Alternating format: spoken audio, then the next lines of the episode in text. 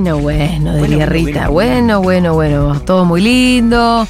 El, el Power Ranger de Dieguito. Pero se impone la realidad. Así que bueno, vamos a escuchar las noticias a la vuelta. Nos comunicamos con Leandro Renú para que nos tire algunas pistas de cómo, cómo venimos hoy. ¿eh?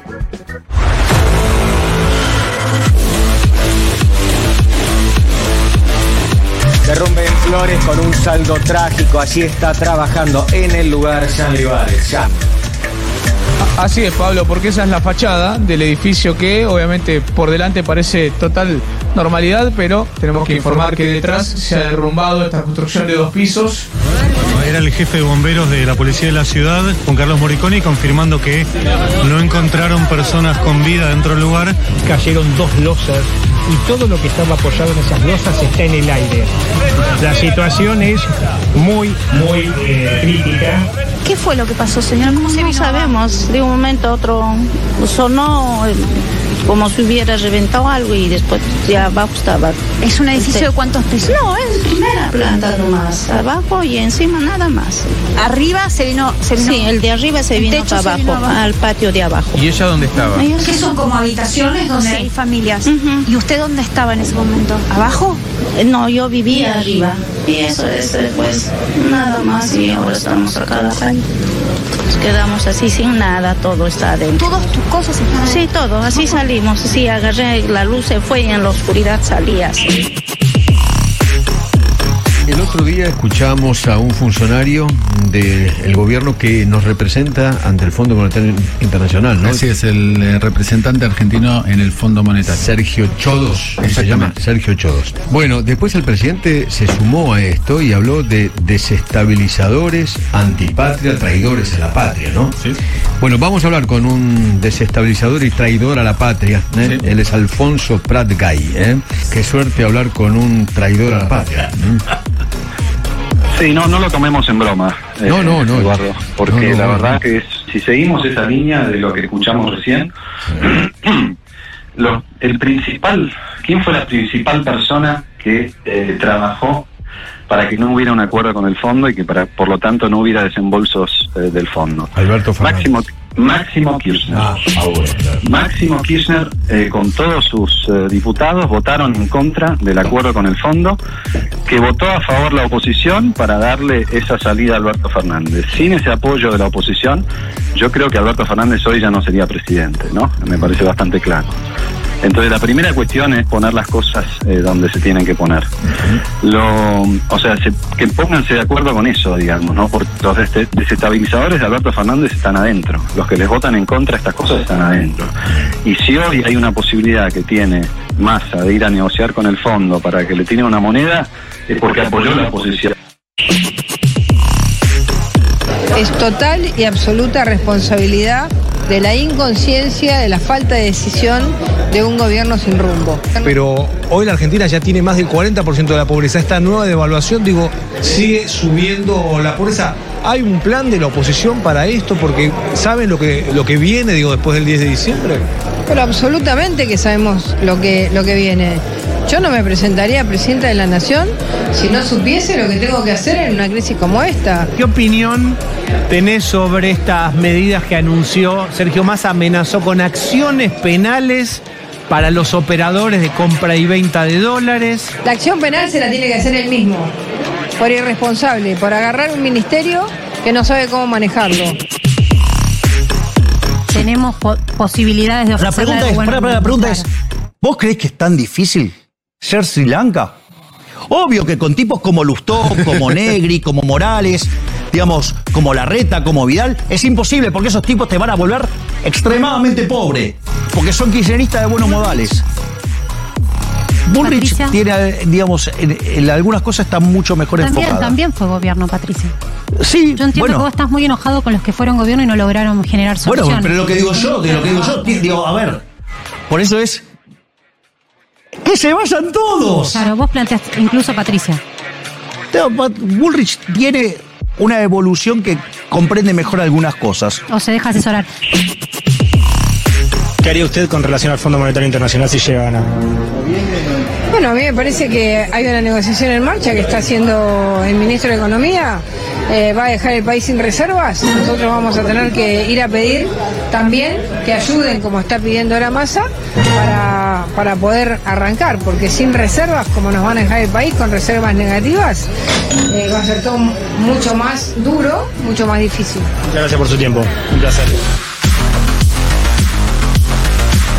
Es un peronismo que tiene que dejar los análisis, que tiene que dejar las excusas, que tiene que dejar los lamentos, que tiene que dejar este, de hablar mal de otros compañeros y que se tiene que enfocar frente al ataque, Diego, este, que hoy está este, frente, al ataque este, contra nuestro nuestro país, necesitamos este, eh, es muy importante que, Alberto Fernández, que Cristina Kirchner, que Sergio Massa se junten. Es imprescindible que los tres estén juntos hoy. Ese es el gesto más fuerte y más claro.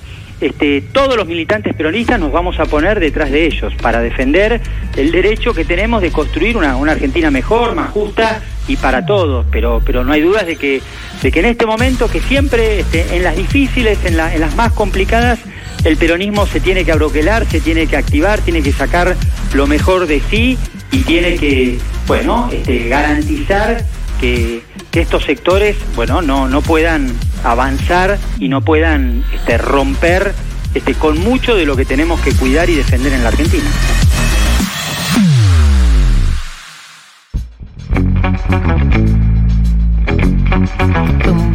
Bueno, interesante el planteo y el reclamo que escuchábamos por parte de Catopodis acá hacia el final, eh, donde Catopodis lo que está reclamando en esta situación de estos días de tanta zozobra, inestabilidad y no sé qué otra angustia le podemos decir. Bueno, Eh, co- conducción política, ¿no? A ver- Definiciones.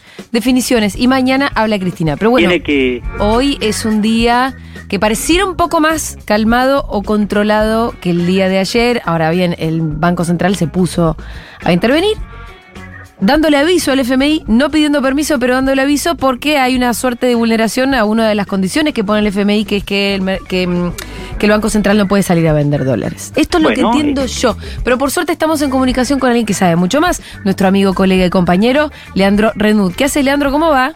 Hola Juli y a todos ahí, ¿cómo están? ¿Qué Buenas tal? tardes. ¿Qué haces? Muy bien, Che, primera pregunta que te voy a hacer. sí. ¿Hoy es un día más calmo? Bueno, a ver, ¿qué hora, eh, ¿qué hora es? ¿Son las cuatro, las tres menos cuarto? Sí. A esta hora sí. Sí, Eh, y, y, ja- hoy- y hasta ahora sí. Ajá. Eh, a ver, re- un repaso rápido. Dale. Eh, dólar blue lo tenés en 475, venía Sí. de 495 ayer. Sí.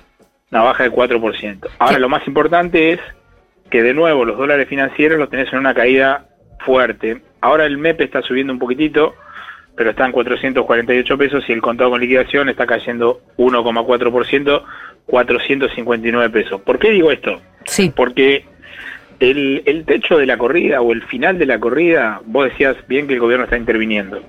Eso se está viendo en los mercados. Ahora, el final de la corrida no es eh, el precio del dólar blue.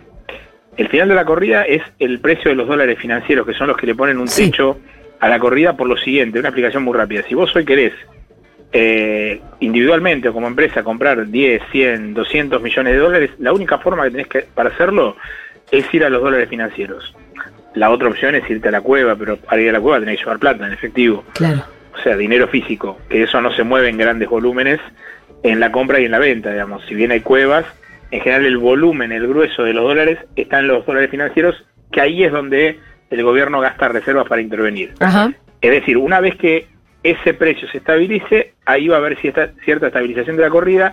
Y si uno dijera, bueno, la rueda termina hoy, ya tendrías dos días consecutivos de baja o equilibrio de los dólares financieros. Ayer, ante la primera intervención del gobierno, hubo una caída bastante fuerte. Sí. Hoy hay una caída o un empate, si querés, según, el, según la variante del dólar.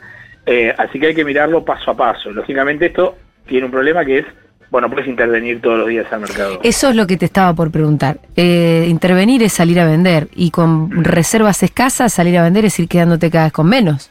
Por supuesto, bueno, a ver, vos tenés herramientas para compensarlo. Ahora en un ratito, eh, Massa va a anunciar que eh, las importaciones que vienen desde China se pagan con yuanes de un swap chino.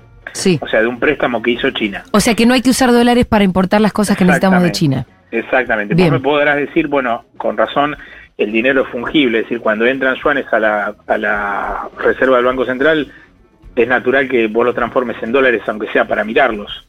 Y si es así, es lo mismo que sean yuanes o que sean dólares genuinos. Es una discusión un poco técnica. Lo cierto es que se van a usar yuanes sin pasarlos a dólares Sí. para pagar las importaciones de China, lo que te va a ahorrar más o menos mil millones de dólares. Lo que sí puedo entender es que los yuanes sirvan solamente para comprar cosas chinas. Sí. ¿No? Bueno, Tal bueno, vez no, no sé, que por ahí mí- eh, te- en no Brasil te aceptan yuanes. Eh, vos recordás que hace poco tiempo Argentina tenía en carpeta un comercio, una idea de comercio bilateral con Brasil Sí. en moneda local. Sí, sí, de Eh, hecho, bueno, Lula hace poquito estuvo diciendo, creo que ahí mismo en China, eh, preguntándose eh, por qué acaso el dólar tenía que ser siempre la, la- la moneda de transacción. Totalmente, totalmente. Yo lo que lo que digo es que, a ver, el- la intervención tiene un plazo corto que en este caso es cortísimo. ¿Por qué? Porque mañana van a pasar dos cosas bastante importantes, una económica y una política. La económica es que viaja el viceministro de Economía a Washington a ver si finalmente está el nuevo acuerdo con el Fondo Monetario, que es básicamente revisar todas las metas y que el fondo te adelante plata que te tenía que dar Sí. en el tiempo de una sola vez. Los famosos 10 mil millones, ¿no es cierto? Entre 7 mil y 10 mil millones Sí. de dólares, lo cual es un montón de guita para la situación actual. Digamos. Si vos, si a vos hoy te dan 7 mil millones de entrada y caminás tranquilísimo hasta la elección. ¿Caminás hasta la elección? ¿Hasta cuál? ¿Hasta agosto, No, no, a ver, diciembre? caminás tranquilísimo hasta la paso y después ya Ok. no depende, no depende, depende del resultado de las pasos. Sí, ahí se vuelven a tirar los dados, ¿no? Que ahí va, no, pero ahí va la segunda cosa importante que pasa mañana, que está conectada Sí, que netamente con lo económico, que es el discurso de Cristina, o el acto de Cristina. ¿Por qué digo que está conectado? Porque el, lo- el problema que vos tenés acá es que tanto en la corrida y en la, como en la relación con el Fondo Monetario Internacional, hay algunas X que hay que despejar. Por ejemplo, pongamos, supongamos que esto es, este escenario hubiese pasado, de hecho pasó, en la última parte del gobierno de Macri. Cuando Alberto Fernández gana la, la elección paso por tanta diferencia, Sí. ya el, in- el interlocutor con los sectores de poder era Alberto Fernández. Sí, O sea, sí. Que ahí un año- se da el famoso llamado donde Macri le pide a. Alberto que salga a decir a cuánto debería estar el dólar, ¿no? Claro, ¿te acuerdas que Alberto tenía una oficina ahí en la calle México? Sí. Y yo le decía al besamano porque pasaban todos a, a, a ver qué pasaba, digamos, a hablar con el nuevo presidente. Bueno, ese escenario hoy vos no lo tenés. Quizás si hubiese pasado el año pasado sí, porque la, la oposición estaba más armada. Hoy no tenés ni interlocutor en el oficialismo ni interlocutor en la oposición como candidatos. Claro. Vos hablás, por ejemplo, como que el FMI no tiene con quién conversar. no tiene con quién conversar de la transición. No digo que la transición sea con la oposición, digo que tiene que conversar de la transición con alguien que tenga cierta perspectiva hacia el 2024. Hoy en la oposición hagamos un- un- una especie de especulación de escenarios. ¿Quién es? ¿Es la reta? No, no tenemos idea, no tenemos idea. Podría ser hasta mi ley. Está Milei en el medio, no sabes, es un loquito, un tipo Sí. peligroso. O sea, no sabes, en, Estados Unidos están bastante cagados con el tema de Milei, ¿eh? no, no es broma. Sí, sí, me lo O puedo sea, imaginar. geopolíticamente ellos tienen un interés particular que ese tipo de cosas no les convence. Entonces, lo de mañana, eh, de Cristina, eh, que seguramente va a tener señales políticas, no estoy seguro de que sean candidaturas, pero sí de una foto de escenario, va a mostrar que el rumbo es un acuerdo de el masismo, del cristinismo, del camporismo, del, que- del kirchnerismo no, no camporista, de los intendentes, eh, sobre un rumbo a seguir. Eso después si, si, si termina en un anuncio de candidatura de Cristina a X cuestión o no, o de Massa a X cuestión o no, y yo no, no, no lo sé. Lo que sí sé es que mañana se va a mostrar un rumbo unificado y de discurso sobre este contexto. Ahora, va a decir, el ¿cuál- FMI es malo malo, Sí. nosotros estamos contra los especuladores que nos quieren tumbar, y se va a renovar un poquito la retórica de campaña. Eh, ahora, vos decís que, por ejemplo, el FMI eh, va a mirar el discurso de Cristina mañana. Bueno, seguramente, claramente. Por eso, pero ¿y ahí qué señal? Porque vos lo, lo decías ya, vamos a decir que el FMI es malo, malo, malo, pero el rumbo va a ser Bueno, seguir a ver, el- en conversaciones. Massa va a Estados Unidos y dice lo siguiente. eh, el único que te puede garantizar paz social el año que viene es el, el peronismo. Eso es lo que Massa dice en Estados Unidos. Ajá. Él no dice yo voy a ser candidato sí o sí. Él dice nuestra alianza es la única que te puede garantizar lo que vos querés hacer. Porque vos sabés que Estados Unidos en las relaciones de poder se le habla como, como un interlocutor de ese nivel. No es que vos vas a Estados Unidos y decís, che, mira, yo quiero hacer tal cosa porque soy soy Superman. No, digamos, la relación de poder tiene diferencias de intensidad. Entonces, Estados Unidos dice, bueno, mira, yo la verdad veo que la, la posición está fragmentada. Lo de Milei me preocupa porque ya nos pasó con Bolsonaro cuando se dio con. Trump. fue un problema, nos pasa ahora, esto lo, lo que estoy contando es información, Sí. se- que se lo han dicho a Massa, nos pasa ahora con Bukele en El Salvador, que es un chico un poco descarriado, al que le va bastante bien, pero no está bajo la égida nuestra, entonces no lo podemos controlar. Entonces Estados Unidos lo que dice, si Brasil juega con China, como se está viendo que está jugando, nosotros necesitamos de alguna manera tener un anclaje en Sudamérica, Sí. en términos geopolíticos. Entonces lo que digo es, necesita sí o sí un interlocutor, que hoy no está. Entonces, salvo que Cristina anuncie mañana que va a ser candidata, no sé cómo lo verán ustedes, yo lo veo como una posición un poco remota, pero eh, va a haber mañana un rumbo general, o sea, va a estar claro, después de la salida del presidente de la reelección, cuál es la idea de continuidad política del Frente de Todos. Eso seguramente redunde más adelante en la aceleración de las candidaturas también, porque el fondo necesita también ver quién va a ser el candidato. ¿Al fondo le importa quién puede ser el candidato o solo quiere saber con quién tiene que hablar? Eh, bueno, las dos cosas. Eh, no, no, no, no, podría especificarte eso. La- yo creo que las dos cosas. Eh, habría que ver si en este contexto también de corrida cambiera que todavía no está aplacada, es conveniente que el Frente de Todos mueva candidaturas mañana. Eh, sí, quizás dar una señal más política, no sé si candidaturas. Veremos qué es lo que pasa, porque recordemos, la teoría que tiene Massa, eh, y esto es de nuevo, es información, y creo que la comparte con Cristina porque están hablando casi todos los días, y la va a ver al Senado, yo creo que ve más a Cristina que a su esposa. Eh, la, la situación es la siguiente, Massa dice, si nosotros vamos a una paso en, en la elección con tres o cuatro candidatos y perdemos la paso y nuestro candidato que más saca es X y tiene 15 puntos, si yo tengo una corrida como la que tengo ahora a cuatro meses de la paso, ¿qué me espera el lunes siguiente Sí. de esa paso? Entonces, la idea de ambos es que haya una candidatura de unidad, no que sea la de Massa, digamos, puede ser la de Massa o puede ser la de Cristina o puede ser alguna de consenso entre ellos. Pero que sea una de consenso, no una paso. Pero que sea una de consenso, porque lo que dice Massa, y la verdad tiene bastante razón, porque si lo están corriendo con, con dólares en este escenario, vos imaginate lo que sería una foto, no sé, 18 puntos Milei y, y 15 puntos el, candi- el candidato más votado del Frente de Todos. Ah, yo pienso lo mismo, pero ¿a quién le importa lo que yo pienso? Creo que una paso es un escenario demasiado volátil para la- el estado de las cosas. Ahora, la, la idea de, la idea de un candidato único te va dejando con pocas opciones. Eh, hoy, eh, ayer lo escuchaba a Chivo Rossi que decía que era muy difícil encontrar una síntesis si, ese candidato no es o Massa o Cristina. Y bueno, sí. Y, o sea- pero es que vos mirás al banco, esto es como boca, vos mirás al banco de suplentes y mirá, es lo que tengo. O sea, no- o sea, hay poco para elegir. Eh, más allá de que uno dice, bueno, si es Massa o Cristina, son dos candidatos fuertes. No es que vos ponés cualquiera. No, no, no, no, no. Pero son bastante fuertes, digamos. Supongamos que la fórmula fuera Massa, Guado de Pedro, Cristina senadora y Kicillof gobernador, sería una fórmula más que competitiva. No es cualquier fórmula. El problema es que vos no tenés mucha opción. Si vas a la interna y Agustín Rossi saca tres puntos, Tolosa Paz saca dos puntos, eh, Scioli saca No, cinco, es un desastre, es y un Massa desastre. saca 15, Desastre. ¿cómo la remontás el lunes? No, no, no, no. Aparte es verdad que en, en política y las pasos no son aritméticas después. no, ¿viste? después te, eh, eh, inducen otros votos, No, porque viste que la gente es va un buscando el ganador después. Eh, te, te hago una última, Leo, que nos quedamos sin tiempo. Eh, Viste que también eh, desde el Ministerio de Economía se, se, se empezó, no sé, a allanar a quién, digamos, pero Sí. sí a advertir que se iba a empezar a, a usar a la UIF y a la Comisión Nacional de Valores para empezar a perseguir operaciones sospechosas y demás. ¿Esto pensás que tiene alguna incidencia? Porque a mí en particular tal vez es algo más psicológico que otra cosa, pero me gusta. No, pero a ver, eh, Juli. eh, O es simbólico. Esperá, vos necesitas economía, política y pirotecnia, digamos, tirar cohetes Sí, en algún sí. momento. Estos serían Eso- los cohetes. Eso, claro, esos son los fuegos de artificio, digamos. Vos con eso no resolvés la, la situación. Sí, lo que haces es paralizar un poco las operaciones, pero yo insisto en lo mismo. ¿Vos crees que la cueva la maneja el señor que está en la cueva o la maneja el tipo que tiene los dólares que está en la casa con el control remoto?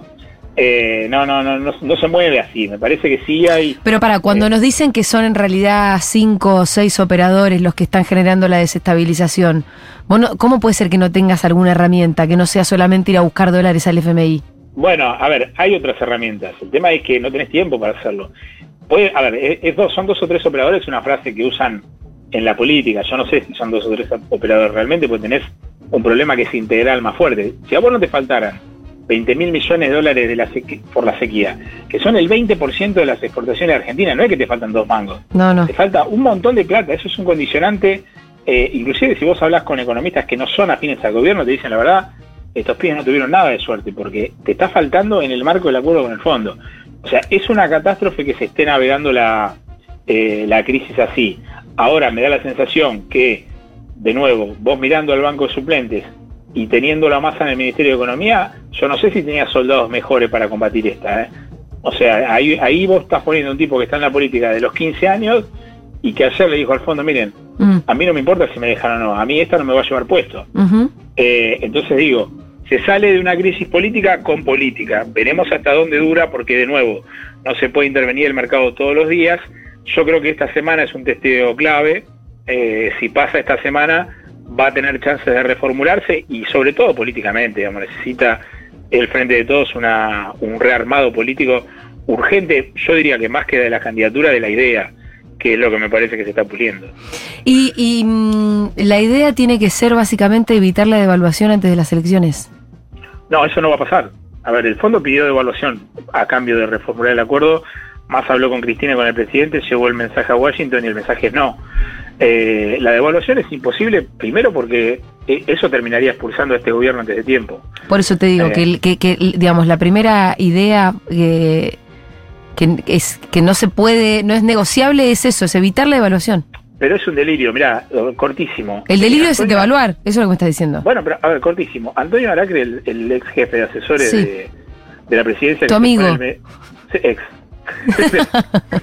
que se fue en medio de un escándalo por un plan económico presentado al presidente. Tenía un plan económico que decía hay que devaluar 60% y pagarles a los trabajadores un bono de 50 mil pesos porque eso es un plan de estabilización. Sí. ¿Cómo se explica que una devaluación del 60% con el daño que genera sea compensable con un bono de 50 mil pesos si estábamos discutiendo a fin del año pasado uno de 30 mil, 40 mil?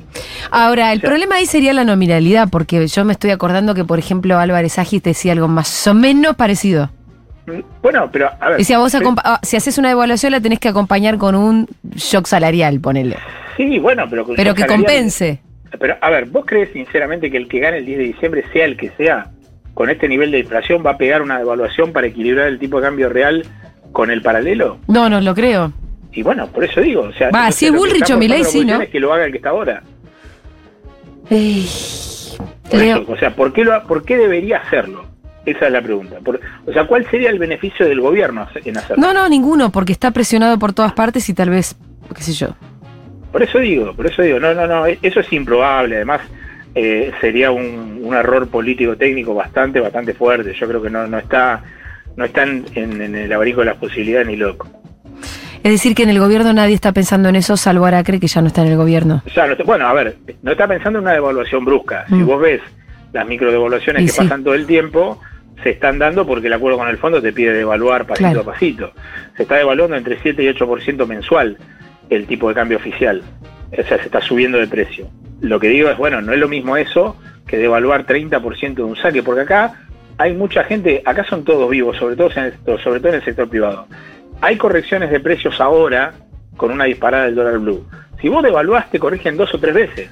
Porque no es que cuando vos devaluás, agarrás a todo el sector económico y le decís, dale, no suban los precios. aumentado". Claro, si se- ustedes ya habían aumentado. Muchachis, no suban los precios, se quedan los precios. Nosotros evaluamos, pero ustedes quedan, dejan los Claro, precios así. ya, ya habían subido, no van a subir de nuevo. Y, el señor, no sé. Era lo que había dicho Macri sí, claro. antes de devaluar en su momento. Sí. Bueno, totalmente. Por eso te digo, acá si, si no gobernás eh, con el garrote en la mano, te, te, te- te hacen cartera. Sí, es mentira que el, que, que el mercado es amigo de alguno, porque cuando se lo tuvo que comer a Macri se lo comió, cuando se lo tiene que comer a Massa se lo come. El mercado y los formadores de precios hicieron lo mismo con Macri que lo que están haciendo ahora. Exactamente lo mismo. Exactamente lo mismo. Leandro, te mandamos un abrazo enorme. Gracias por habernos atendido. luego. Un abrazo. Era Leandro Renu, periodista económico. Bueno. Claro. Bueno. Difficult.